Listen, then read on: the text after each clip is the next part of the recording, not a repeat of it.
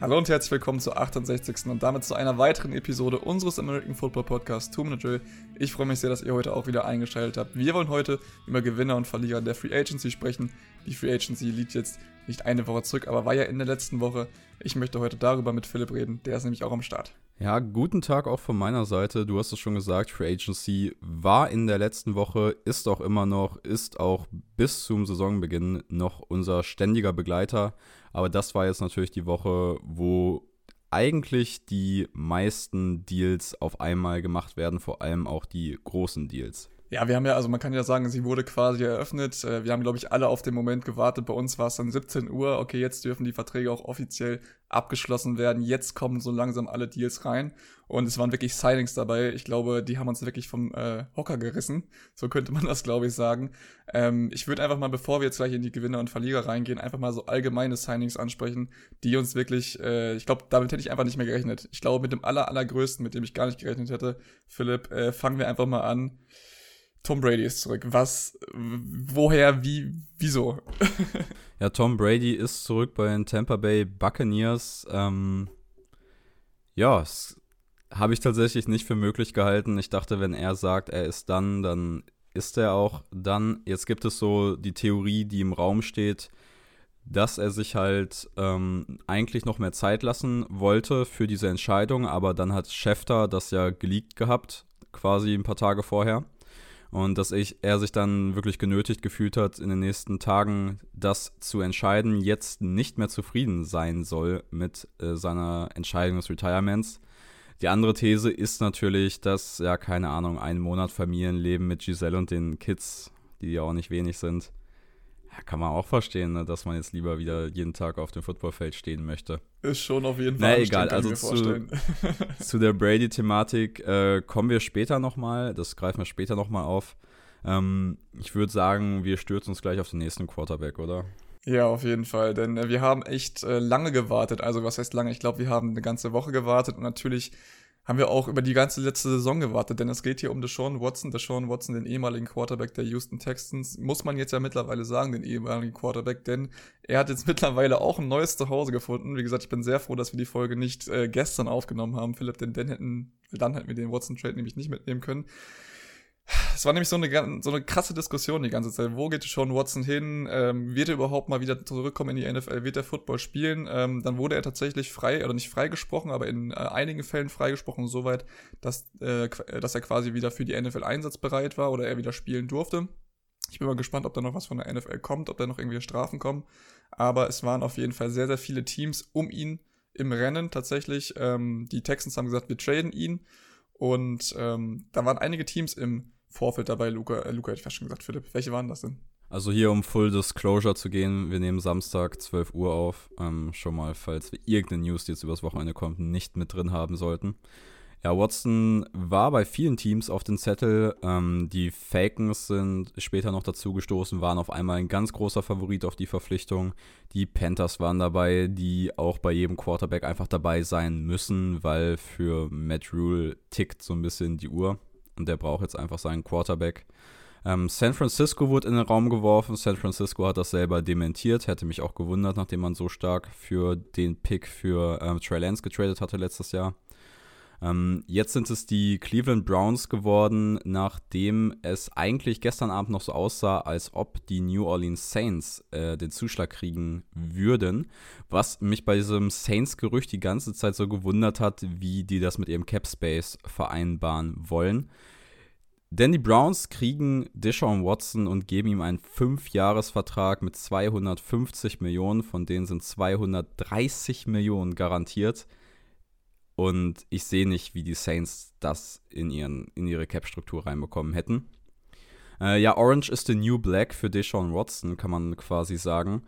Die Browns zahlen auch ein ordentliches Trade-Paket, wenn du mich fragst. Ähm, die Browns erhalten Deshaun Watson und einen Fünftrunden-Pick, geben dafür auf drei Erstrunden-Picks, einen Drittrunden-Pick und noch einen Viertrunden-Pick. Also ist im Gesamtpaket tatsächlich ähm, Wahrscheinlich sogar ein bisschen günstiger als Russell Wilson, aber der Vertrag ist natürlich monströs. 230 garantierte Millionen sind äh, mehr als jeder andere Quarterback-Contract in der NFL, sind über 100 Millionen mehr als Mahomes auf seinem Contract garantiert hat. Und ähm, die Browns sind all in auf Deshaun, Deshaun Watson, ist natürlich ein mutiger Schritt, vor allem, weil wir, wie du schon gesagt hast, nicht wissen, ob jetzt halt noch die Sperre durch die NFL droht. Ja, genau. Vor allem das Ding ist ja auch, ähm, dass eigentlich waren die Browns ja schon mehr oder weniger raus. Es waren einige Teams schon draußen und ähm, das haben wir jetzt mittlerweile hier in der Free Agency bei dem einen oder anderen Spieler schon gesehen, was äh, ich wusste also ich wusste gar nicht, dass das überhaupt möglich ist. Klar, bis der Vertrag unterschrieben ist, kannst du natürlich noch alles Mögliche tun. Nur es sind tatsächlich sehr, sehr viele Spieler von oder wenn gemeldet wurde, okay, der und der Spieler geht jetzt da und dahin oder signed jetzt da und da einen Vertrag, auf einmal ist er quasi von diesem Vertrag wieder retired und zu seinem ja, äh, eigentlichen Team zurückgegangen oder zu einem anderen Team gegangen. Das war bitte schon Watson in dem Fall so mehr oder weniger auch hier so, denn äh, die Browns waren auch mit in dem Rennen. Ähm, die Browns zum einen haben ja auch noch Quarterback äh, Baker Mayfield, der ähm, ja so eine mittelmäßige Leistung in den letzten vier Jahren abgeliefert hat, wie man es glaube ich so analysieren kann, wenn man mal alles zusammenguckt. Ähm, und da hieß es eigentlich, Watson ist raus aus dem, aus dem Ganzen. Der hat den Browns eigentlich abgesagt und dann kommt auf einmal die Meldung, yo, Deshaun Watson ist doch bei den Browns, hat doch jetzt zugesagt, hat seine Meinung geändert. Ich finde, das ist so ein, ja, so ein, wie soll man das sagen, so ein Signature-Move quasi dieser, dieser Offseason oder dieser Free Agency bis jetzt.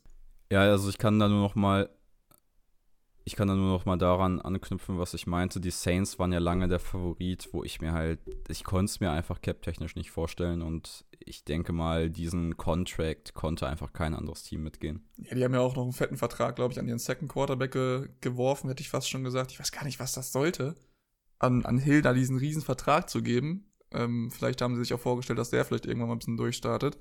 Ähm, so wie ich es glaube, es gehört zu haben, startet jetzt auch James Winston wieder in der nächsten Saison. Er ist zumindest wieder bei den Saints am Start. Ähm, ich denke mal, die Saints sind immer noch im, im Rehab-Modus mehr oder weniger oder im Rebuild eher gesagt. Ähm, mal schauen, was da so abgeht. Aber ich glaube, das äh, heißeste Pflaster wird, glaube ich, jetzt, äh, was die nächsten Wochen, äh, Wochen angeht, auf jeden Fall erstmal Cleveland sein.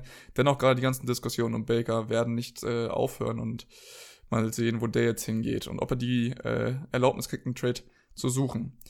Wer auf jeden Fall, ähm, was heißt, die Erlaubnis bekommen hat, einen Trade zu suchen, aber wer auch getradet wurde oder bei einem anderen Team gesigned wurde und was ich glaube, nach dem, was jetzt in den letzten Wochen passiert ist, ich spreche es jetzt ganz klar an mit Aaron Rodgers, äh, niemand gedacht hätte, was heißt niemand gedacht hätte, ist vielleicht auch falsch, aber für, also nicht für Möglichkeiten wurde oder Möglichkeiten hat, ähm, war der Trade oder war der Signing von Devonta Adams zu den Raiders oder bei den Raiders, äh, Philipp, das ist halt äh, Devante Adams ohne, ohne Aaron Rodgers, kannst du dir das, konntest du das irgendwie vorstellen? Ich mir nicht. Naja, jetzt wird natürlich die Storyline so aufgezogen, Devante Adams äh, spielt mit seinem besten Freund zusammen und das ist äh, Raiders Quarterback Derek Carr. Die beiden haben im College auch jahrelang zusammengespielt.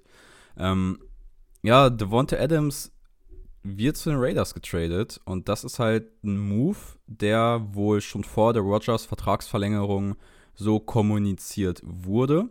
Was ich dann nicht ganz verstehe aus der Green Bay Packers Sicht, wieso du Rogers für so viel Geld verlängerst. Und also die Green Bay Packers als Franchise werden richtig, richtig leiden, wenn Rogers entweder seinen Vertrag ausspielt oder seinen Vertrag beendet. Das liegt an den Void-Jahren. Also wenn Rogers dann ist, dann gibt es erstmal schön ein, zwei Jahre mit um die 70 Millionen Dead Cap. Und mit 70 Millionen Dead Cap bist du halt klinisch tot als Team. Da kannst du einfach nicht competen, da hast du nicht das Geld, um zu competen.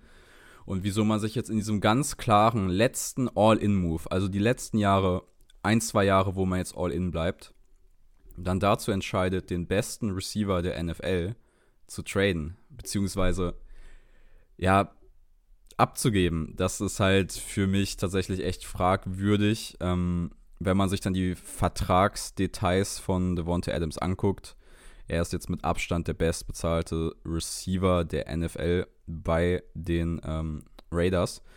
Und das ist halt ein Contract gewesen, den die Packers wahrscheinlich einfach nicht mitgehen konnten. Gut für Devonta Adams. Schle echt schlecht für die Packers, die jetzt tatsächlich den ähm, schwächsten Wide Receiver Room in der ganzen NFC North haben. Also da ist auf jeden Fall noch was zu machen. Wir haben es gestern schon angesprochen, ne, dass die Lions zum Beispiel auch einfach, einfach einen besseren Receiver-Room haben, wo wir dann gestern auch schon, also nicht ein bisschen gestaunt haben, aber gesagt haben, oh, das ist schon krass. Ja, ich finde es halt viel krasser. Die Bears haben einen guten Receiver und der macht den Receiver-Room besser als den der Packers so. Hm, das stimmt natürlich, ja. Wir müssen auf jeden Fall noch auf die Trade-Details äh, kommen. Ähm, Raiders kriegen Devonta Adams, die Packers kriegen tatsächlich einen First- und Second-Round-Pick im kommenden Draft, was tatsächlich, finde ich, eine ganz gute Kompensation ist für einen 29-jährigen Spieler auf dem Franchise-Tag, weil das ist quasi ein Spieler ohne richtigen Vertrag, den du tradest. Das ist tatsächlich eigentlich sehr unattraktiv für NFL-Teams immer, Spieler zu air traden, die keinen richtigen Vertrag haben. Ähm, dafür ein First- und Second-Round-Pick äh, im kommenden Draft zu kriegen, ist tatsächlich, ähm, finde ich, eine ganz gute Kompensation die dir halt, finde ich, nichts bringt. So, was bringt dir jetzt ein First-Round-Pick? So, du bist jetzt ein, zwei Jahre noch dabei. Die, hätte, die hätten Spieler mehr gebracht. Und aus Packers Sicht würde ich auch probieren, diese, diese Picks noch irgendwie in Spielermaterial umzuwandeln. Ähm, wir kommen vielleicht noch gleich dazu. Zum Beispiel Robert Woods hört man, ist auf dem Markt unterwegs, ähm, ist vielleicht tradebar. Es gibt noch andere Kandidaten, für die man, bei denen man mal anrufen könnte, aber die Packers müssen jetzt unbedingt was auf Right Receiver machen. Ja, definitiv. Also und nicht im Draft. Definitiv. Ähm, man kann diese Picks, die man hat, du hast gerade eben angesprochen, einfach sollte man nutzen. Das sind äh, erster und äh, Second Round Pick. Ich bin ganz ehrlich, ähm, natürlich, für mich ist das so ein bisschen ein kleiner Stil. Du hast es gerade eben schon angesprochen mit Franchise Tag und bla bla bla, aber muss ganz ehrlich sagen, ähm, die Packers waren einfach nicht bereit, in einer gewissen Art und Weise also Devonta Adams am Anfang halt sein Gehalt zu bezahlen, was er eigentlich ja ähm, verdient oder was er verdienen sollte, sich verdient hat. Und ich finde halt dieser First- und Second-Round-Pick, wenn man sich das mal anguckt, was man für andere Spieler bekommen hat, natürlich Franchise-Tag, trotzdem ist das für mich schon sehr, sehr, ja, sehr, sehr wenig, ist ein Stil an, äh, von meiner Seite aus, oder sehe ich das als Stil. Und ähm, wie gesagt, was die Green Bay Packers jetzt einfach machen müssen, damit sie ihre Zukunft vor allem retten können, hast du ja gerade eben schon angesprochen, ist einfach jetzt diese Picks umzuwandeln, weil du wirst mit diesen Picks, äh, außer du findest deinen Lieblingsspieler äh, in irgendeinem anderen Spieler äh, auf jeden Fall um, also muss diese Picks halt auf jeden Fall umwandeln, weil sonst wird das halt schwierig werden.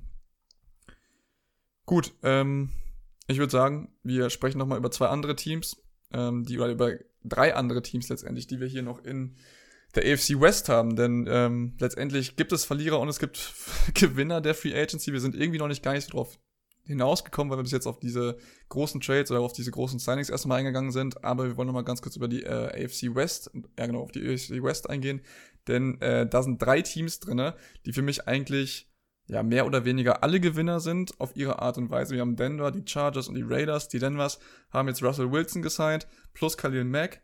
Nee, das hätte ich fast schon gesagt. Nee, genau. Denver hat äh, Russell Wilson gesigned, die Chargers haben Khalil Mack gesigned und die Raiders haben letztendlich äh, Max Crosbys Vertrag verlängert. Zudem auch noch, wie du es gerade eben, oder wie wir es gerade eben auch besprochen haben, Devonta Adams verlängert oder ein, eher gesagt gesigned.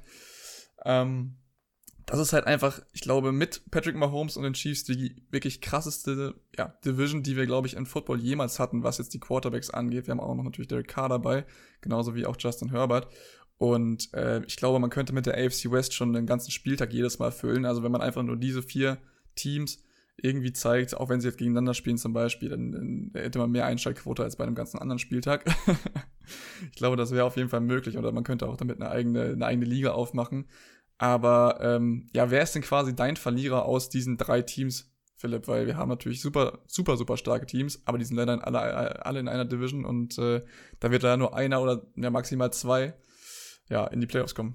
Ja, mit dem aktuellen Playoff-System ist ja sogar noch drei Teams relativ realistisch, was halt fast unmöglich ist, sind vier Teams aus einer Division in den Playoffs. Das geht eigentlich nicht durch die Interdivision Playoff-Matchups. Ähm, ich definiere eigentlich Gewinner und Verlierer in der Free Agency immer gerne danach, ist das Team nach der Free Agency besser oder schlechter geworden?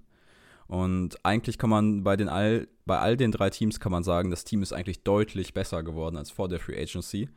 Trotzdem sind die Raiders vom für mich drittbesten Team der Division jetzt das viertbeste Team der Division geworden nach der Free Agency, obwohl das eigene Team besser geworden ist. Und das ist natürlich tatsächlich echt ärgerlich, ähm, einfach in der Division so quasi abzurutschen, obwohl man so viel getan hat. Chandler Jones auch noch geholt, Pass Rush Zange mit ähm, Max Crosby und Chandler Jones ist natürlich geisteskrank. Äh, ja, keine Ahnung. Es ist bitter für die Raiders, finde ich. Ähm, es tut weh zu sagen, sie wären Verlierer, weil auf dem Papier sind sie es eigentlich nicht. aber sie sind halt trotzdem einfach quasi einen Platz in der Hackordnung, in der Division. Ja, es ist immer schwer zu sagen, bevor Spiele gespielt sind, aber quasi runtergerutscht. Und das ist schon arg bitter. Definitiv. Also ähm, ich, ich finde das halt super schwierig jetzt zu sagen. Also es tut mir auch super weh, dann halt zu sagen, so ja, die Raiders sind halt mit das schlechteste Team, aber du musst dir wirklich mal die anderen Teams angucken, was die anderen Teams, wie zum Beispiel die Chargers gemacht haben, JC Jackson gesigned, Khalil Mack gesigned, äh, die waren so oder so schon stark in der, in der ganzen letzten Saison, haben jetzt ihre Defense an den entscheidenden Punkten halt auch nochmal aufgestockt, ne, Joey Bosa auch noch dabei, äh, Denver letztendlich mit äh, Russell Wilson, die ganze Defense, also das, das Team war ja schon Super Bowl ready eigentlich, jetzt haben sie noch den richtigen Quarterback dazu, haben sich jetzt noch mit äh, Randy Gregory verstärkt, noch einen starken Edge Rusher geholt. Und äh, diese diese vier Teams, nenne ich jetzt einfach mal aus der AFC West, werden uns, glaube ich, in der nächsten Saison sehr viel Spaß machen. Bevor wir jetzt wirklich zu den Gewinnern und Verlierern kommen, äh, würde ich jetzt einmal über ein Team sprechen, wo ich mir nicht ganz sicher bin, ob es Gewinner oder Verlierer ist. Ähm, Dennis hat jetzt in den letzten zwei Jahren das, also hat äh, in den letzten zwei Jahren beide Male den First Overall Pick bekommen. Und zwar sind das die Jacksonville Jaguars. Eigentlich ein Team, was ich ganz gerne mag, aber was in den letzten Jahren wirklich äh, nicht wirklich seine größten Leistungen abliefern konnte oder nicht super Leistungen abliefern konnte, außer diese eine, wir wissen nicht, wieso es passiert ist, Jake, äh, Jake äh, Blake Bortles Saison da mit diesem einen, mit dem einen Championship Game. Ähm, denn die Jacksonville Jaguars haben wirklich ordentlich Spieler zu ihrem Roster addiert und haben wirklich äh, in der Free Agency, ich glaube, waren das Team letztendlich, was am meisten aufgestockt hat, äh, ja, oder eingekauft hat, mehr oder weniger in der Free Agency. Und ähm, ja, möchtest du da weitermachen mit den ganzen Signings, die sie gemacht haben? Oder wollen wir das richtig eins zu eins durchgehen oder wollen wir das erstmal so ein bisschen stehen lassen? Ja, ich glaube, wir gehen das jetzt nicht eins zu eins durch. Wo ich jetzt gerne mal einhaken wollte, ist, du hast es schon gesagt, ähm, dieses komische Playoff-Jahr mit Blake Bortles das lag natürlich vor allem an der krassen Jackson Saxonville Defense, hieß es ja zu dem Zeitpunkt. Mit äh, Miles Jack, ähm, Jalen Ramsey, Yannick Ngakwe.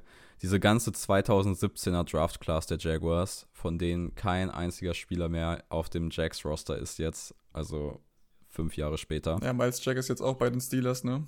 Miles Jack haben sie haben sie gecuttet. Ähm, wir, kommen, wir kommen jetzt ein bisschen mehr auf die einzelnen Moves noch. Ja, Jacksonville macht einfach merkwürdige Moves. Letztes Jahr auch schon, dieses Jahr machen sie weiter. Ähm, mein Lieb also ich habe zwei Beispiele, an denen man eigentlich Jacksonville ganz gut festmachen kann. Ähm, du holst dir Olukun, den Mittellinebacker von Atlanta, für drei Jahre 45 Millionen, was relativ teuer ist für einen Mittellinebacker, der in Coverage noch keine Qualität in der NFL gezeigt hat, war letztes Jahr Tackle-Leader, daher kennen vielleicht viele den Namen. Dafür cuttest du dann Miles Jack, der halt sogar tatsächlich ein bisschen jünger ist und für mich einfach der viel bessere Spieler ist. Ähm, das sind so Moves, die kann kein Mensch nachvollziehen, finde ich, in Jacksonville. Dazu ähm, verlierst du DJ Chark, dein Outside Receiver, holst dir aber Zay Jones, der letztes Jahr bei den Raiders war, für drei Jahre 24 Millionen. Wir kommen nochmal auf Shark zu sprechen.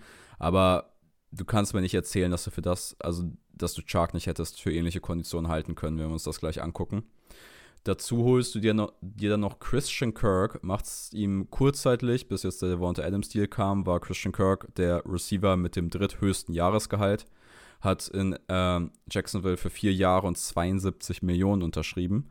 Und ähm, Kirk ist zwar ein interessanter und auch wirklich guter Inside Receiver, aber einfach nicht, nicht ansatzweise für das Geld, was äh, Jacksonville für ihn ausgegeben hat. Vor allem ist er auch einfach nicht der Receiver-Typ, den Jacksonville braucht. Du hast halt letztes Jahr, du hast Travis Etienne und äh, LaVisca Chanot hast du in den letzten Drafts gezogen. Ähm, Travis Etienne und LaVisca Chanot waren beide für diese Inside-Receiver-Rolle eingeplant. Ähm, wo halt jetzt ein Christian Kirk auch noch reinstößt. Du hast Jamal Agnew als Gadget-Waffe Inside gehabt letztes Jahr.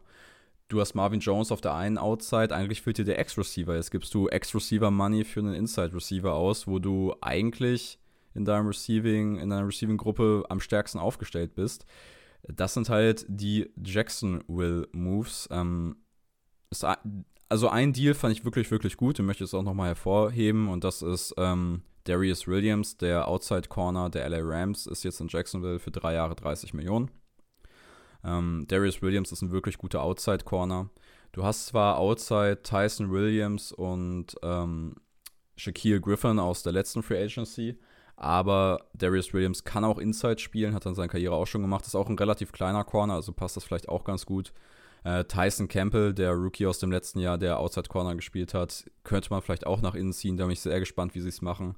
Auf jeden Fall haben sie auf Corner jetzt, finde ich, eine ganz gute Gruppe zusammen. Definitiv. Also du hast gerade diesen, diesen Move schon angesprochen. Also ich möchte mal diesen Christian Kirk die beleuchten, mehr oder weniger, weil das bezeichnet, also das ist halt so dieses, dieses nichts Ganzes und nichts Halbes ist vielleicht falsch, aber einfach vielleicht eine kleine, also dieses Fehleinschätzen, das habe ich einfach als Gefühl. Ich, mir ist gerade nochmal bewusst geworden, wie viele Receiver die jetzt überhaupt da haben. Ich dachte mir so, ja, okay, das ist vielleicht doch gar nicht so ein krasser Receiving Room gewesen, war es letzte Saison auch gar nicht, aber trotzdem waren ja keine No-Names dabei und äh, das sind ja, die sind ja an sich auch nicht schlecht, die ganzen Spiele, die dabei sind. Aber wenn man jetzt nochmal guckt, die haben jetzt Evan Ingram gesigned, Christian Kirk, Zay Jones. Das heißt, die haben jetzt einen Receiver-Room, der da irgendwie auch, wenn man jetzt zum Beispiel auch noch ähm, den Running Back, den du gerade eben angeführt hast, da noch mit reinpackt, der auch noch als Receiver agieren kann, mehr oder weniger, dann hast du da echt, ich finde, du hast einfach zu viele an sich. Natürlich ist es, eine Death ist schön so, aber trotzdem, zum einen sind es zu viele, gut, Punkt, aber wie gesagt, wenn man sich alles anguckt, wofür Geld ausgegeben wurde, ähm, ist es für mich alles nicht ganz ersichtlich so. Deswegen bin ich mir bei Jacksonville echt nicht so ganz sicher. Ähm, schön, dass sie wirklich viel gemacht haben und was versucht haben, aber das ist halt viel Geld in so Ungewissenheiten reinstecken oder vielleicht nicht das 100% Richtige. Da kannst du dir für das Geld, was du jetzt hast, echt wirklich Besseres holen oder sichere Varianten holen. Das ist einfach der Punkt, wo ich sage, Jackson will, warum macht er wieder so? ich würde sagen, wir kommen jetzt, äh, ja, oder? Philipp möchte noch was sagen. Also das Einzige, was ich jetzt noch gesagt hätte, es ist halt klar, dass du, wenn du den First Overall Pick back-to-back im Draft hast, musst du Free Agents überbezahlen, um sie zu bekommen, weil Spieler, die sich ihre Destination quasi aussuchen können, möchten ja einfach nicht für die spielen. Das ist halt so, das äh, haben andere Teams auch die Probleme. Aber einfach das Roster-Building, welche Spieler man dann überbezahlt, das ist halt, das kann ich nicht na richtig nachvollziehen bei Jacksonville, muss ich ehrlich sagen. Auch über die letzte, über letzte Free Agency schon. Ich wollte gerade sagen, das ist auch in den letzten Jahren passiert, wo wir immer wieder uns vor den Kopf gehauen haben, gesagt haben, Jacksonville, ihr könntet eigentlich so ein gutes Team daraus bauen, gerade weil sie jetzt jemand für First Overall haben und eigentlich doch immer ganz gute Picks haben. So und äh, ja. Gut, dann würde ich sagen, Philipp, wir kommen jetzt mal rein zu den oder zu deinen und zu meinen Gewinnern äh, der Free, also Gewinnern und Verlierern der Free Agency, nachdem wir uns jetzt hier gut und gerne mit Jacksonville, der AFC West, Devontae Adams, Deshaun Watson und Brady auseinandergesetzt haben. Brady kommt ja gleich auch nochmal, aber ich würde sagen, du fängst gerne mal an oder du kannst gerne mal anfangen mit deinem Gewinner oder dem ersten Gewinner der Free Agency. Also mein erster Gewinner der Free Agency sind die Baltimore Ravens mit eigentlich nur drei relativ einfachen Moves, könnte man sagen, aber ich finde, die Ravens haben ihr Roster an sehr, sehr wichtigen Stellen sehr stark verbessert in der Free Agency und haben auch wirklich eins meiner Lieblings-Signings gemacht. Ähm, da, bei dem Spiel habe ich auch so ein bisschen gehofft, dass die Detroit Lions ihn richtig mit Geld zuschmeißen werden. Haben sie dann scheinbar nicht gemacht oder er möchte vielleicht einfach kompetitiv spielen und das ist Safety Marcus Williams der ist gekommen, fünf Jahre, 70 Millionen, 37 garantiert und das ist einfach ein richtig, richtig geiler Fit für die Ravens Defense. Marcus Williams ist ein Top 5 Free Safety in der NFL, also ohne Frage, hat die letzten Jahre für die Saints sehr stark gespielt. Und den brauchen sie einfach. Ein Playmaking Safety, der Single High spielen kann, ähm, der aber auch in der Two High Shell, die die Ravens wahrscheinlich favorisiert in der nächsten Saison spielen wollen, ähm, agieren kann. Und Marcus Williams ist einfach der Spieler, den sie in ihrer Defense brauchen. Das ist der Playmaking Safety, der den Ravens so ein bisschen gefehlt hat in, in ihrer Secondary. Ähm, das, die haben es ausprobiert mit Earl Thomas genau in dieser Rolle. Das hat nicht so gut funktioniert. Jetzt hast du Marcus Williams, der auf jeden Fall der viel bessere Spieler ist. Und ich glaube, damit haben die Ravens äh, an der richtigen Stelle das große Geld investiert und an der, kann man sagen, zweitwichtigsten Stelle, beziehungsweise an der ähm, ja, zweiten Wackelstelle der Ravens, und zwar der Right Tackle-Position, wo man letztes Jahr das äh, Experiment mit ähm, Villanueva gemacht hat, was gar nicht gut funktioniert hat hat man, finde ich, jetzt einen richtig, richtig guten Spieler für solides Geld verpflichtet. Und zwar kommt Morgan Moses für drei Jahre 15 Millionen. Morgan Moses letztes Jahr Right Tackle für die New York Jets gespielt, hat das wirklich ordentlich gemacht. Ähm, drei Jahre 15 Millionen ist absolut solider Deal. Morgan Moses ist ein grundsolider Starting Right Tackle in der NFL und das ist einfach so eine Verbesserung gegenüber Villanueva aus dem letzten Jahr, dass ich finde, dass du dein Roster einfach schon mit Marcus Williams und Morgan Moses quasi schon so viel verbessert hast an den wichtigen Stellen, dass ich sagen würde, das sieht schon, also man kann auf jeden Fall das Roster-Building erkennen, was sehr, sehr gut aussieht bei den Ravens in dieser Free Agency, meiner Meinung nach. Und dann kommt jetzt noch so quasi die äh, Kirsche auf der Sahne, was sie zum absoluten Gewinner für mich gemacht hat. Und das ist Michael Pierce als D-Tackle. Kommt für drei Jahre 16,5 Millionen. Michael Pierce ist einer der wenigen D-Tackle, den ich in der NFL Pass Rushing Upside zusprechen würde, was für die Ravens einfach sehr wichtig ist. Also niemand blitzt so viel wie die Ravens. Ähm, da hast du auch hier einen D-Tackle, der blitzen kann in dieser Defense. Und ich finde einfach so, roundabout sind das einfach drei Deals, die vom finanziellen gut sind, die von den Spielern wirklich gute Fits sind für das Ravens-Team. Ich glaube, du hättest es fast nicht besser machen können als Ravens in dieser Offseason. Und ich glaube, das ist halt auch einfach der Unterschied, um das mal mit Jacksonville zu vergleichen. Jacksonville hat jetzt echt super, super viele neue Spieler zu dem ganzen Team hinzugefügt. Natürlich hatten die auch Baustellen, aber ähm, ich finde, daran sieht man halt, du hast halt mit drei Spielern, obwohl, also dein Roster war halt nicht perfekt, das war schon ganz gut, äh, hast es aber so abgesteppt auf eine gewisse Art und Weise und hast halt aber auch jetzt nicht jeden absolut übergepaid. So, ne, Marcus William natürlich 70 Millionen für fünf Jahre oder davon 37 garantiert, ist alles vollkommen in Ordnung. Aber ähm, das ist halt was Ganzes. ist halt auch krass. Das ist halt was Ganzes, richtig, genau. Das ist was Ganzes. Bei allen anderen, die zum Beispiel Jacksonville jetzt gemacht hat, wie gesagt, das ist kein, das ist keine Bank. So, weißt du, was ich meine? Das ist jetzt nicht zu 100% sicher und deswegen ist es halt nie klar, aber es ist halt gefühlt auch, auch nicht befriedigend so. Bei den, bei den Ravens sage ich, okay, yo, die haben echt gute Moves gemacht und die sind auf jeden Fall mich, für mich auch ein Gewinner und da kann ich das halt auch unterschreiben. So, das ist halt das, was ich darin sehe in diesen ganzen Sachen. Und ähm, ich würde einfach mal sagen, ich komme einfach zu meinem Team, zu meinem Gewinner, denn äh, mein Gewinnerteam oder mein erster Gewinner hat ungefähr, ich will jetzt nicht sagen fast dasselbe gemacht wie du. Ähm, sie sind auch sehr verhalten gewesen, auf eine gewisse Art und Weise. Äh, alles bis auf den Trade von oder auf das Signing von Von Miller. Und zwar geht es jetzt um äh, die Buffalo Bills tatsächlich. Die Buffalo Bills haben Von Miller vom Super Bowl Champion von den LA Rams gesigned und zwar für sechs Jahre 120 Millionen Euro, hätte ich fast schon gesagt, 120 Millionen Dollar, eine Monstersumme, aber der Mann hat sich das auf jeden Fall verdient. Ist jetzt zwar mittlerweile schon 32 und äh, wird seine Saison, äh, seines, äh, sein, sein Vertrag dann ja, mit 38 äh, voraussichtlich beenden, wenn er denn so lange spielt. Trotzdem ist Von Miller für mich das Fit oder ist der Fit quasi, der den ähm, Bills quasi noch mehr oder weniger gefehlt hat, als ja, ein mördermäßiger Pass-Rusher, der jetzt auch noch in diese Defense reinkommt, die eh schon äh, sehr, sehr gut war oder die fast schon, äh, ich glaube, nicht fast schon, aber ich glaube, sie war letztes Jahr ähm, Number One Overall, Philipp, wenn ich das gerade richtig im Kopf habe. Was, Boah, das, äh, das, kann ich jetzt aus dem Stand nicht sagen. Ich glaube, ich, ich glaube sie war auf jeden Fall in den, in den Top 5 war sie auf jeden Fall und ähm, zudem haben sie sich auch noch in der Death verstärkt, ähm, also haben ihr Roster nochmal aufgestockt mit Jordan Phillips D-Tackle, mit Tim Settle D-Tackle, dazu noch einen äh, Starting D-Tackle in Diquan Jones geholt, ähm, haben noch Roger Saffold geholt als O-Line-Verstärkung und ähm, ich finde dieses, dieses Bills-Team ist mittlerweile so stacked und ähm, für mich auf jeden Fall eins oder wenn nicht sogar der größte Contender auf den Super Bowl momentan, gerade auch mit der Leistung, die sie im letzten Jahr gebracht haben. Also um einfach mal von der Sicherheit auszugehen, dass das Team auch funktionieren kann. Ja, das ist mein Take. Beim Vaughn Miller Deal muss man ja auch dazu sagen, dass da steht zwar sechs Jahre und 120 Millionen.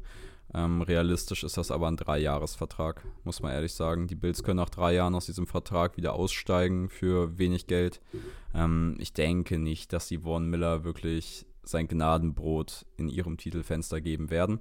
Aber aktuell ist er halt einfach noch ein ähm, Pass-Rusher, der dir einfach mal in einem Spiel 10 Quarterback-Pressures, 2 Quarterback-Sacks oder sowas auflegen kann. Und das ist halt genau der Spieler, den die Bills die letzten Jahre dringend gesucht haben. Sie haben so viele Ressourcen ähm, in den frühen Draftrunden. AJ Epinesa, Gregory Rousseau, Ed Oliver. Also sie haben sehr viele frühe Draft-Ressourcen in die Defensive Line gesteckt. Und Nix hat so richtig funktioniert. Jetzt kommt Von Miller und ich finde, das ist der Schritt, den sie einfach mal gehen mussten. Möchtest, du, möchtest du weitermachen mit deinem äh, zweiten Team oder zweiten Gewinnerteam oder möchtest du zu deinen Verlierern gehen? Wie wollen wir es machen? Nee, ich glaube, wir machen erstmal Gewinner zu Ende. Habe ich gerade mehr Lust drauf, muss mich gleich noch ein bisschen in Rage reden.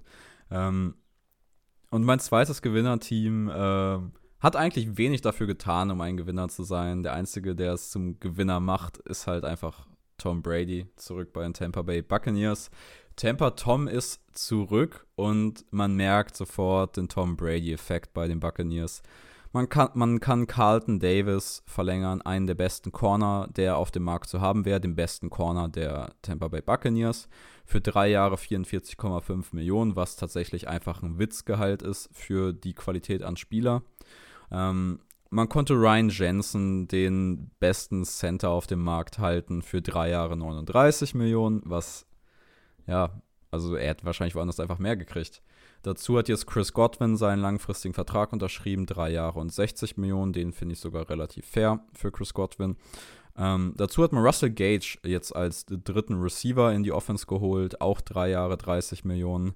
Ähm, und Russell Gage wird nächstes Jahr wahrscheinlich, wenn Chris Godwin den Saisonstart verpasst, als zweiter Receiver anfangen, danach so ein bisschen in die dritte Receiver-Rolle rücken und das finde ich ist ein richtig, richtig geiles Signing, weil Russell Gage als dritter Receiver ist wirklich bombastisch, muss man ehrlich sagen. Also, das ist wirklich eine Qualität in der Offense dann. Und das ist auch so ein Spieler, mit dem, glaube ich, Tom Brady sehr gut zurechtkommt, weil das ist eigentlich der äh, Inside Receiver, den er in New England auch immer zur Verfügung gestellt gekriegt hat, so vom Spielertyp her. Dazu hast du jetzt Logan Ryan, den Free Safety äh, Schrägstrich Cornerback von den äh, Giants gekriegt, der ja auch einfach ein guter Spieler ist, hat jetzt einen Einjahresdeal gekriegt. Ähm, dann kommen wir eigentlich zum geilsten Move, den die Buccaneers gemacht haben, wo ich mich immer noch frage, was New England da geraucht hat. Und zwar tradet New England ähm, einen Guard auf Pro Bowl Level mit Chuck Mason zu den Tampa Bay Buccaneers für einen Fünftrunden-Pick. Das ist für mich absolut nicht nachvollziehbar, ehrlich gesagt. Chuck Mason hat die letzten Jahre immer auf einem Top-Niveau als Guard gespielt. Ist sogar ein Upgrade zu äh, Kepper, den die Bucks jetzt äh, an die Free Agency verlieren. Kepper hat bei den Bengals unterschrieben. Ähm, die Buccaneers verlieren auch noch ihren anderen Starting Guard mit Eli Mappet. Ähm, der hat aber schon gesagt, dass er nicht zurückkommen wird aus dem Retirement. Sei ihm gegönnt. Er hat ja gesagt, er hat einen Super Bowl ge gewonnen, er hat 40 Millionen Euro verdient, so er macht jetzt gar nichts mehr so, lässt die Knochen heile. In der Situation muss man auch erstmal sein, ihm sei, ihm sei das wie gesagt einfach gegönnt. Die Buccaneers haben es einfach nur, nur durch Tom Brady, muss man ehrlich sagen, geschafft, das Team wieder konkurrenzfähig zu machen, weil Carlton Davis, Ryan Jensen, die wären einfach niemals für das Geld zu halten gewesen auf dem freien Markt, wenn Tom Brady da nicht zurückgekommen wäre. Ich bin sogar der Meinung, dass äh, Chuck Mason nicht nach äh, Tampa Bay gekommen wäre, wenn Tom Brady nicht da gewesen wäre. Ich glaube, das ist dieser Tom Brady-Vibe. Ich glaube, er wollte nochmal die guten alten Zeiten mit ihm vereinen und äh, ich glaube, ansonsten wäre auch New England nicht auf die Idee gekommen. Also ich meine, das macht halt in dem Fall keinen Sinn, aber ich glaube, sonst wäre er nicht auf die Idee gekommen, dahin zu gehen. Ähm, ich denke mal, ja, wobei er ja nicht mitreden kann bei einem Trade. Das stimmt natürlich, klar. Ähm, deswegen hast du es richtig angesprochen, was haben die da geraucht, aber trotzdem glaube ich, ist es für ihn jetzt auch nochmal ein geiles Ding, äh, nochmal mit Tom Brady zusammen zu spielen und ich glaube, der äh, wird da auch nochmal alles geben. Dann sind wir bei deinem zweiten Gewinner angekommen. Ja, genau, die Lions zu deinem Lieblingsteam tatsächlich. Ähm, die Lions haben in, in der Free Agency gar nicht, gar nicht so viel gemacht. Sie haben nicht viele Spieler getradet oder nicht viele Spieler irgendwie von anderen Teams gesigned. Ähm, sie haben auf jeden Fall sehr, sehr viele Spieler re-signed. Das ist das, was mich an dem Team oder bei den Lions so, ähm, ja, so begeistert hat oder was mich einfach, ähm, was für mich sie einfach zu einem Gewinner macht. Denn die Lions waren in der letzten Saison natürlich mit 4 und 13, waren 4 und 13? Müsste es sein. 4 und 13, ne? Mit 4 und 13 natürlich nicht das beste Team. Trotzdem hat man, also ich finde, diesen Team Spirit siehst du in keinem anderen Team als äh, bei den Lions. Und die haben so viele Spieler gehalten. Wie gesagt, als Hauptsigning Tracy Walker in, in Safety, äh, zudem auch noch Josh Reynolds, wie andere Receiver, wo ich mir halt so denke, oder den Receiver-Raum zusammengehalten, wo ich mir so dachte, okay, das äh, hat im letzten Jahr schon ganz gut funktioniert. 3-13-1. 3-13-1, okay, immerhin. und zudem haben sie jetzt auch noch DJ Shark als wirklich äh, ich glaube, einen von zwei Free Agency Moves geholt. DJ Chark für äh, ein Jahr tatsächlich aus Jacksonville für insgesamt 10 Millionen Euro. Das ist äh, Dollar. Das ist natürlich auch einfach ein sehr, sehr guter Deal. Wir haben es vorhin schon angesprochen, Philipp. Ähm, du hast äh, DJ Chark schon ein bisschen charakterisiert. Ein sehr starker Outside äh, Receiver. Und ähm, auf jeden Fall eine Upgrade auf jeden Fall für diese, diese Lions Offense, wenn man das da sieht. Man hat Amon Ra, man hat wie gesagt Josh Reynolds da noch drin, man hat auch noch zwei Backup, äh, Backups oder Backup ähm, Wide Receiver mit Quintus Cephas ähm, als einen von den beiden. die da auch wirklich äh, Impact haben können. Und ich finde, die Lions haben auf jeden Fall in, also für ihre Zukunft äh, alles richtig gemacht. Die haben das Team zusammengehalten und äh, ihr Team quasi jetzt einfach nur verbessert. Und ähm, wie gesagt, du hast jetzt auch noch zwei Picks in den ersten zwei, 32, ähm, ja, in der ersten Runde quasi, die du benutzen kannst dafür, dass du halt dein Team noch weiter aufstocken kannst auf den Needs oder die Needs, die du halt hast, zum Beispiel auf Edge oder zum Beispiel auch als Linebacker oder auf Linebacker zum Beispiel. Und ich denke mal, da wirst du doch den einen oder anderen noch finden der äh, da letztendlich dann ein Team noch mal besser macht. Deswegen Lions kein Spieler verloren, der jetzt irgendwie wichtig gewesen ist und trotzdem hat alle gehalten. Das Team ist weiter im Rebuild und für mich deswegen einfach, ähm, ja, einfach ein Kandidat für meine Gewinner, einfach aus dem Grund, weil sie diesen Team Spirit einfach, glaube ich, auch noch erhalten können und einfach jetzt, ja, mit DJ Shark zumindest ein Spieler hinzu geworfen haben, der letztendlich das Ganze nochmal besser macht. Ja, also jeder, der diesen Podcast länger hört, weiß natürlich, dass ich Tracy Walker echt scheiße finde, persönlich. Deswegen hat mich das auch so ein bisschen gestört, dass wir den verlängert haben. Ähm ich muss es einfach sagen, weil es halt der, der, der Major-Spieler gewesen ist in der, also als Safety zum Beispiel, aber wir haben auch schon super drüber gesprochen, also oft darüber gesprochen, dass er super viele Tackles gemisst hat, so. Deswegen kann ich das schon verstehen. Er schafft es da immer irgendwie ein ganz gutes PFF-Grade zu kriegen, aber keine Ahnung, wenn ich den spielen sehe, er macht mich einfach immer sauer. Also Tracy Walker bleibt, ist ein cooler Typ, nicht mein Lieblingsspieler. Der Vertrag ist okay. Ähm, den DJ Shark Deal fand ich richtig, richtig geil. DJ Shark unterschreibt einen Prove-It-Deal bei den Lions. Wieso man sich das mit Jared Goff antut, das soll er mir, das würde ich gerne persönlich mal von ihm erklärt haben. Ähm, aber der DJ Shark Deal ist halt einfach nice. Ähm, mit dem zweiten Pick im kommenden Draft wird man meiner Meinung nach sehr sicher auf der Edge-Position was machen, vor allem nachdem man jetzt Trey Flowers entlassen hat den 32. Pick kannst. Wen pickt man da, wenn ich fragen darf? Sorry, wen pickt man da? Also, wir haben jetzt die Edge-Gruppe noch, noch nicht äh, geschaut, deswegen würde ich mich da jetzt zurückhalten, aber nach den einschlägigen Meinungen sind ja die drei Top-Edge-Rusher Kayvon Thibodeau, Aiden Hutchinson und äh, Kalaftis. Und ich denke mal, auf zwei hat man dann noch die freie Wahl. Vielleicht in Jacksonville einen, vielleicht nicht. Ähm, und auf 32 würde ich dann trotzdem noch Safety oder Wide right Receiver bedienen. Man hat jetzt Anzalone als Linebacker verlängert, der ist ein bisschen der Chef im Linebacker-Room. Hat eine okaye Saison gespielt, ist ein okayer Linebacker. Ähm, ich finde, die größeren Probleme hat man tatsächlich noch in der Secondary oder halt langfristig auf Wide Receiver. Ja, ich finde, wie gesagt, Lions ein Team mit krasser Aussicht eigentlich auf die Zukunft. Also, wie gesagt, Rebuild ist da, klar, aber ähm, auch so gute Strukturen zu, schon zu erkennen, auch das Upgrade quasi im letzten Jahr mit Dan Campbell als Trainer oder als Head Coach, macht für mich einfach äh, zu einem kleinen Stern am Himmel, würde ich schon fast sagen. Ich bin mal gespannt, was, äh, ja, was der Draft jetzt so bringt und wo wir die Lions dann im nächsten Jahr sehen. Siehst du die Lions denn weiter oben als im letzten Jahr, Philipp? Also ich glaube, es wird fast unvermeidbar, einfach weil das Team besser wird. Ich hoffe, man ist trotzdem nicht zu hoch, weil 2023 der Draft sein wird, äh, in dem man auf Quarterback geht. Und du möchtest ja nicht außer Top 10 rausfallen, wenn du einen Quarterback picken möchtest. Deswegen es ist ein Hin und Her. Ich hoffe tatsächlich, dass wir trotzdem noch in der Top 5 picken, aber dass man einfach weiterhin eine positive Entwicklung sieht. Also wenn ich mir jetzt zum Beispiel aber deine Division angucke mit Green Bay, mit den Vikings und aber auch mit den äh, Chicago Bears, bin ich mittlerweile schon fast angehalten zu sagen, dass die Lions nicht mehr das schlechteste Team sind. Oder wie siehst du das? Ja, ich befürchte leider, dass man tatsächlich besser sein wird in der eigenen Division als Chicago. Und das wäre tatsächlich ein bisschen ärgerlich. Man hat aber natürlich auch zwei Picks, also man könnte natürlich wahrscheinlich auch gut hochtraden, vor allem weil man ja, ich wollte gerade sagen, wenn man das, nach, das Jahr danach auch noch zwei Picks hat, aber das stimmt nicht. Man hat nächstes Jahr, dieses Jahr und nächstes Jahr zwei Picks. Also man kann 2023 nur mit dem Rams-Pick noch dazu traden. Vielleicht kommt man da nochmal hoch für einen Quarterback wie, wie Bryce Young zum Beispiel. Wir werden es sehen. Also, um hier jetzt einfach mal ein bisschen voranzukommen, würde ich sagen, wir machen weiter mit meinem ersten Verlierer.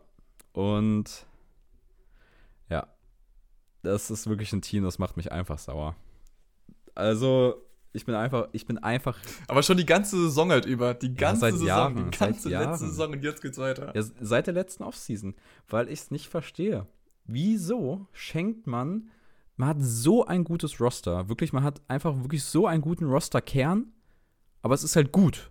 Und es ist nicht, es ist nicht great so. Und wir reden über die Indianapolis Colts mal wieder. Und wir sind genau da, wo wir, wo wir quasi bei meinem letzten Rant auch schon standen. Die Indianapolis Colts traden für Carson Wentz, geben ihren First-Round-Pick dieses Jahr für Carson Wentz auf. Traden Carson Wentz nach dieser Saison wieder weg stehen jetzt ohne NFL-Quarterback auf dem Roster da. Haben, muss man jetzt dazu sagen, haben die Washington Commanders komplett ausgenommen für Carson Wentz tatsächlich, wenn man gesehen hat, was er letztes Jahr gespielt hat. Weil man hat tatsächlich äh, zwei ähm, Third-Round-Picks bekommen. Der eine Third-Round-Pick wird sehr wahrscheinlich ein Second-Round-Pick in 2023 werden. Ähm, dafür hat man schon echt ganz gut was gekriegt, finde ich. Ähm, ja, keine Ahnung. Also Carson Wentz ist man jetzt losgeworden, wie man sagen will, aber man hat jetzt halt einfach keinen Quarterback auf dem Roster. Man ist nicht aggressiv für einen Right Receiver gegangen, für einen Allen Robinson oder wer auch immer auf dem Markt verfügbar ist. Devonta Adams hätte man auch traden können. Man hat nicht das Trade-Kapital wie die Raiders gehabt jetzt. Aber man hat, ist das Team mit dem meisten Cap-Space gewesen. Mit dem meisten. Und man hat schon so ein gutes Roster. Und dein Right Receiver Room ist jetzt Paris Campbell und Michael Pittman. Das ist halt, das reicht nicht. Das reicht einfach nicht für Playoffs. Also es reicht nicht um irgendwas zu reißen in den Playoffs. Du hast jetzt für Yannick Ngakwe getradet, was ich einen ganz nice Move finde, vor allem, weil er mit dem Defensive Coordinator ähm, ist ja der, der Jacksonville, der Edge-Coach war, glaube ich, ähm, zu der Zeit, als Ngakwe gedra gedraftet wurde. Oder der Defensive Coordinator auch, bin ich mir jetzt nicht ganz sicher. Ähm, jedenfalls, du holst Yannick Ngakwe für deinen Cornerback Rock Yasin. Ähm, Rock Yasin ähm, ist halt trotzdem ein guter Corner. Also gibt schon einen guten Cornerback auf, den musst du auch erstmal ersetzen. Ich denke, ein Move, der jetzt quasi wie in den Sternen geschrieben steht, ist, dass Casey Hayward zu den Indianapolis Colts kommt, der noch Free Agent ist und wahrscheinlich noch der beste verfügbare Cornerback auf dem Markt ist. Dann hast du aber trotzdem ähm, kein großes Up Upgrade in der Defense, finde ich, hingelegt. Du hast halt Yannick Ngakwe noch als Pass-Rusher geholt. Du hast keinen First-Round-Pick dieses Jahr. Du hast keinen aggressiven Move gemacht. Du hast kein Big Money ausgegeben. Du hast eigentlich nur deine eigenen Spieler verlängert. Du hast weiterhin deine Problemstellen auf Left Tackle, weil du Eric Fischer nicht verlängert hast und auf Quarterback. Und keine Ahnung, Indianapolis boah, steht genauso da wie letztes Jahr. Du hast nächstes Jahr, wenn du so weitermachst, wieder den meisten Cap Space. Congrats, congrats. Ähm, ja, Chris Ballard entlassen, bevor es zu spät ist, ist hier mein Take. Was, was bringt dir der Cap Space so? Was, was willst du damit? Glückwunsch halt, dass du den meisten Cap Space hast, aber du bist halt einfach trotzdem kein richtig gutes NFL-Team und du kommst halt so nicht voran ich wollte gerade eben sagen, das kann halt auch nicht jedes Team von sich sagen, zwei Jahre an den äh, Top äh, Cap Space zu haben oder den meisten Cap Space. Vielleicht äh, sagen die Indianapolis Colts auch, das reicht denen und ich lieb's einfach wie diese, ich will jetzt nicht sagen diese Wut oder dieser Hass, Hass ist es nicht, sondern diese Wut einfach in dir zu sehen ist, einfach auf Chris Ballard, weil der einfach deiner Meinung nach oder auch meiner Meinung nach einfach diese Moves sind es so ist halt komisch. So es ist so dumm, was sie tun. So, ich meine, äh, allein schon das Carson Wentz Ding. Wenn du sagst, du willst Carson Wentz holen, dann hol ihn doch wenigstens für so lange, dass es sinnvoll ist. Die geben ihm vielleicht eine Saison und danach. Nee, nee, nee, da, da sage ich schon, wenn du einen scheiß Move machst, wenn du einen scheiß Move machst, dann und dann dazu stehst, dass er scheiße war und das sofort beendest, wie sie es jetzt mit Carson Wentz gemacht haben, dann bin ich sogar eher noch cool damit. Also das, das finde ich gut. Ich hasse es, wenn man an Fehlern so festhalten muss, einfach nur, weil man, weil man quasi nicht sagen will, das war ein Fehler. Dann, also dass Carson Wentz es nicht ist, haben wir gesehen, deswegen weg damit. Es ist völlig okay, aber dass du jetzt halt, du hast halt keinen von den anderen Quarterbacks abgekriegt, so. Und das ist schon scheiße jetzt. Das stimmt schon. Aber es sind ja noch einige Quarterbacks auf dem äh, Markt tatsächlich. Ne? Also ich bin mal gespannt, wer da noch alles rüberkommen könnte. Wen könntest du denn am besten in die vorstellen, wo du sagst, ja, das würde für mich am besten fitten? Ja, keine Ahnung. Wenn du jetzt gerade so spontan einen hast. Baker Mayfield oder Jimmy Garoppolo, einen von beiden müssen sie jetzt holen. Ich würde Mayfield nehmen wegen der langfristigen Perspektive. Ich glaube tatsächlich, dass Jimmy Garoppolo im nächsten Jahr die beste Option wäre. Ah, damit gewinnst du ja auch nichts. So, muss man ja ehrlich sein. Mit, mit Jimmy Garoppolo gewinnst du nächstes Jahr auch nichts. Und mit Baker Mayfield und der Receiving-Gruppe gewinnst du nächstes Jahr auch nichts. Ah, schwierige Zeiten auf jeden Fall, Indy. Weil die, die Defense ist auch gut, aber auch nicht Elite. Also, wo, worüber möchtest du Championships gewinnen? Über welchen Mannschaftspart so? Das, das sehe ich halt bei den Colts einfach. Ich würde das als einziges, würde ich vielleicht sagen, als Running Back. Aber das sage ich dann leider nicht. Ja. Mit, dein, mit deiner Rushing Offense. Aber nur laufen ist in den Playoffs auch irgendwann zu eindimensional. Und wenn du dann halt einfach nicht die Passing Offense hast, dann wird es halt schwierig. Ich würde tatsächlich meinen zweiten Verlierer äh, kurz noch hinterher schieben. weil den kann ich kurz halten und das sind die Tennessee Titans. Ähm, da möchte ich auch gar nicht zu lange drauf eingehen. Ähm, sie haben jetzt Julio Jones entlassen, dem sie 20 Millionen gegeben haben letztes Jahr, für den sie einen Second-Round-Pick, glaube ich, noch ausgegeben hatten. Ähm, er hat nur 400 Yards und einen Touchdown geliefert diese Saison. War sehr oft verletzt, wie man es halt bei Julio Jones kannte. Ähm, hat für die Titans nicht so funktioniert, wie sie gedacht haben. Aber jetzt steht man bei den Titans halt ehrlich gesagt mit einem komischen Roster da, meiner Meinung nach. Ähm, wie, als du nicht da warst, haben Luca und ich auch schon über den Landry-Deal geredet, also Harold Landry. Und da habe ich da habe es halt auch schon angesprochen und du hast halt irgendwie perspektivisch viel zu viel Geld auf deiner Defensive Line liegen jetzt, vor allem weil du du musst Jeffrey Simmons nächstes Jahr verlängern, das ist dein bester Defense-Spieler. Ähm, deswegen Titans haben eine ganz komische Kaderstruktur aufgebaut. Für mich sehr schlechtes Roster-Building.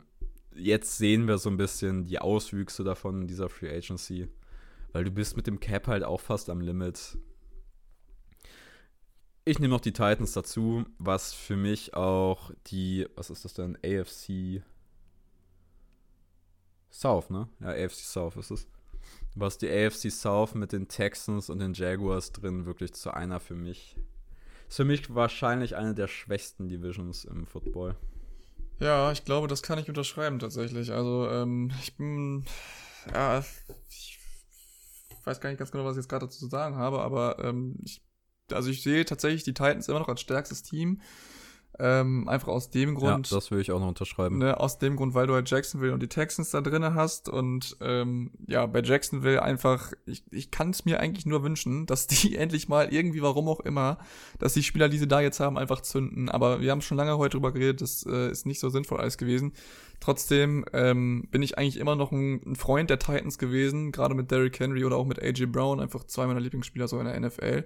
Aber ähm, ich sehe da auch einfach, wie du gerade eben, einfach so ein paar Problemstellen, die ich einfach, äh, ja, nicht als ja, als Top-Notch ansehen kann dann mittlerweile als das Team so. Und deswegen, also sie werden wahrscheinlich die Division vielleicht wahrscheinlich wieder gewinnen, würde ich sagen.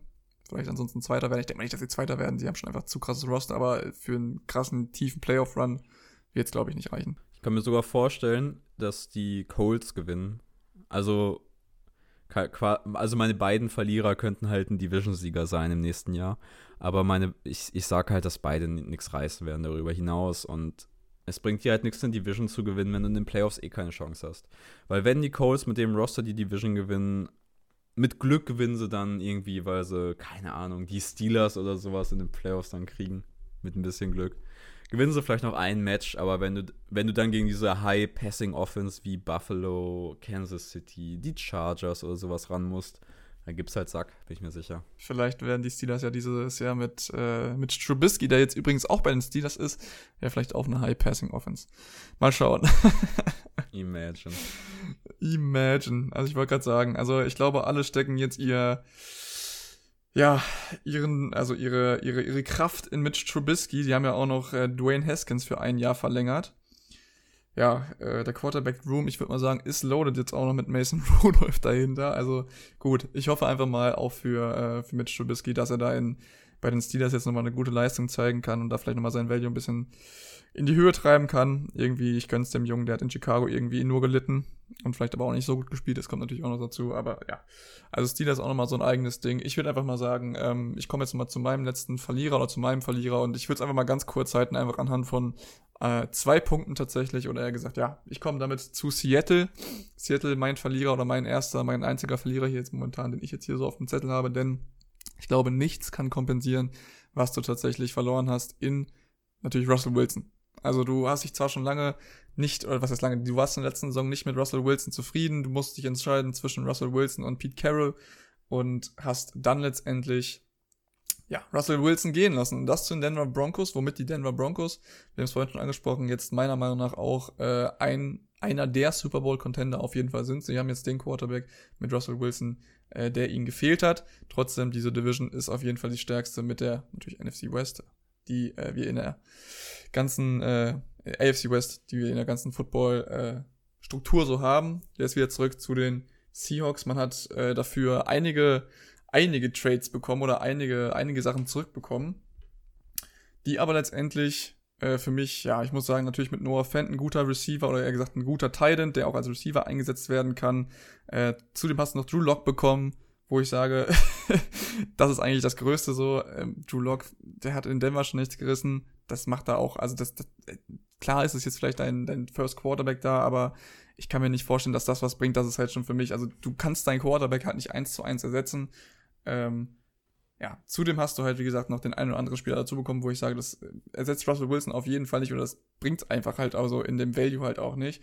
Zudem Bobby Wagner auch noch verloren. Ähm, einen deiner iconic quasi Linebacker, wo man sagen muss, ich finde, du hast jetzt einfach diese zwei, diese zwei Ikonen deines Teams verloren. Der letzte äh, verbleibende Spieler der Legion of Boom noch, dazu dein Quarterback, der äh, wirklich über Jahre für dich grandiose Arbeit ge geleistet hat. So, das kannst du einfach nicht komp kompensieren mit, äh, mit dem, was die Seattle Seahawks jetzt aus diesem äh, Trade mit den Denver Broncos rausbekommen haben. Ich bin auch ganz, ich weiß auch nicht, was ich jetzt mit dem Draft anfangen soll. Natürlich kannst du dich auf der einen oder anderen Position dann nochmal aufstocken oder auch nochmal verbessern, aber ich bin äh, nicht ganz sicher, wo die Seattle Seahawks diese Saison landen werden. Aus diesem Grund, äh, gerade wegen diesen beiden Spielen, die sie verloren haben, ist es halt für mich schon ein klarer Verlierer der Free Agency. Ja, also klar, muss man sagen, das Team ist halt einfach. Es war letztes Jahr trotzdem nicht gut, dieses Jahr ist es noch schlechter. Mm, was aber für die Seahawks tatsächlich mit dem Russell Wilson-Deal eigentlich eingeleitet werden müsste, ist so eine Zeitenwende. Und dass man jetzt einfach in den kompletten Rebuild geht, weil man hat ja jetzt gut Assets gesammelt, man hat Noah Fan, einen jungen Spieler, man hat Drew Locke, mit dem man sicher gut tanken kann. Das sollte funktionieren. Ähm, Pete Carroll hat sich zwar hingestellt und hat gesagt, man möchte damit was reißen. Gut, soll er probieren. Ähm, wird wahrscheinlich auch trotz, wird, auch wenn du mit Drew Lock, glaube ich, was reißen möchtest, wirst du tanken. So mehr oder weniger. Und wenn du dann das Franchise Grund neu aufbaust, ich glaube, das brauchen die Seahawks einfach, weil das Roster ist wirklich, wirklich schwach. Muss man ehrlich sagen. Und Russell Wilson war eigentlich, eigentlich noch der, der da irgendwas rausgeholt hat aus dem Team. Ja, vor allem, ich meine, du hast ja auch zwei starke Wide Receiver mit Tyler Lockett und DK Metcalf. Äh, du hast jetzt nur Fan als eine dritte starke Anspielstation, so. Trotzdem. Lockett wird. Ich wollte gerade sagen, trotzdem, trotzdem wird das nicht bestehen bleiben und äh, ich wollte gerade sagen, Tyler Lockett wird auf jeden Fall, oder denke ich mal, wird dann noch weggehen. Ich bin mal bei DK Metcalf gespannt, äh, ob der noch so glücklich in Seattle da ist. Ich denke mal nicht, dass sie ihn traden werden, aber ähm, wenn ich zum Beispiel so jemand wäre wie Green Bay und jetzt versuchen würde, nochmal äh, noch mal einen Receiver zu holen, ich glaube, ähm, Green Bay hat definitiv noch nicht so einen Receiver wie DK Metcalf und ich glaube, der könnte da auch nochmal ordentlich einschlagen. Deswegen, ähm, ich würde mir DK Metcalf tatsächlich nochmal bei einem anderen Team wünschen. Ähm, Gerade wenn du sagst, du gehst jetzt in diesen Tank-Mode. Ich würde mir Lockett bei Green Bay wünschen. Ja. Also als Deep Receiver für Aaron Rodgers. Das wäre eigentlich ein ganz geiler Fit. Aber du hast dann halt immer noch keinen, so, so einen Power Receiver, weißt du, was ich meine? So, du hast halt nicht diese. Ja, aber du hast halt Aaron Rodgers mit dem Arm. Diese, diese, diese Waffe, die auch ein bisschen Präsenz auf dem Platz sein kann. Ja, okay, gut, aber du kannst halt nicht immer tief werfen. Ja, also ich, ich, ich glaube, der Receiver-Typ, den du halt am ehesten vernachlässigen kannst, ist halt in meinen Augen so der Big Body Receiver. Ähm, klar, Metcalf spielt natürlich wie ein klassischer X-Receiver, aber ich glaube halt nicht, dass du den irgendwie ertraden kannst in irgendeinem sinnvollen Maße. Da musst du wahrscheinlich zwei First-Round-Picks für aufgeben. Mindestens. Und das, das wäre mir für einen Receiver einfach, einfach schon wieder dann zu viel. Das stimmt auf jeden Fall, gerade wenn ich jetzt Green Bay bin. Obwohl du hast zwei First-Round-Picks, aber das ist, glaube ich, äh, steht nicht im Verhältnis. Na denn, ich glaube, wir sind durch. Richtig. So, na denn, du sagst es. Ich würde sagen, äh, ja, wir haben wieder ordentlich Einblick bekommen in die Free Agency. Natürlich gibt's noch Stunde, viel, viel, viel, viel mehr, was eigentlich zu besprechen wäre. Trotzdem ähm, kann man das alles hier nicht in einer Folge verpacken. Ich glaube, wir könnten fast drei Folgen draus machen, was so alles passiert ist. Gut, ich würde sagen, damit machen wir jetzt den A hier zu. Philipp, vielen Dank, dass du äh, hier mit am Start gewesen bist, deine Verlierer und Gewinner uns vorgestellt hast, genauso wie ich meine euch vorstellen durfte. Und äh, damit würde ich sagen, wir hören uns dann in der nächsten Folge wieder, Philipp. Ich glaube, dann gibt es ja das äh, Cornerback-Ranking, was wir als nächstes auf unserer Liste haben. Ist das richtig? Jo, das wird nächste Woche rauskommen. Da könnt ihr euch auch schon drauf freuen. Ähm, Luca und ich greifen altbekannte Streitpunkte wieder auf. Seid gespannt, seid auf jeden Fall gespannt und schreibt uns natürlich auch gerne in die Kommentare, ich habe das gesagt, schreibt uns gerne auf Twitter, Instagram oder auf YouTube. Gerne, äh, wen ihr so als Gewinner und Verlierer der Free Agency seht und äh, natürlich, wer euer Lieblingstrade der Offseason war oder eher gesagt der Free Agency war. Wir begleiten die Free Agency, es am Anfang der Folge gesagt hast, natürlich noch bis zum äh, Anfang der nächsten Saison. Ne? Bis dahin geht sie ja mehr oder weniger noch. Da kann also noch einiges passieren. Der meiste, größte, die größten Deals sind ja schon abgeschlossen worden, aber ähm, ich bin mal gespannt, da wird bestimmt noch das eine oder andere auf uns warten und ähm, ich bin sehr hyped auf die neue Season waren auf jeden Fall sehr, sehr viele geile neue Signings, die jetzt hier mittlerweile passiert sind. Und äh, ich würde sagen, wir hören uns dann in der nächsten Folge wieder, wenn wir dann über die Cornerbacks sprechen. Ähm, das war's von mir. Philipp, was hast du noch zu sagen? Ich bin raus. Bis nächste Woche. Ciao. Natürlich, natürlich auch TMD-NFL-Podcast nicht vergessen.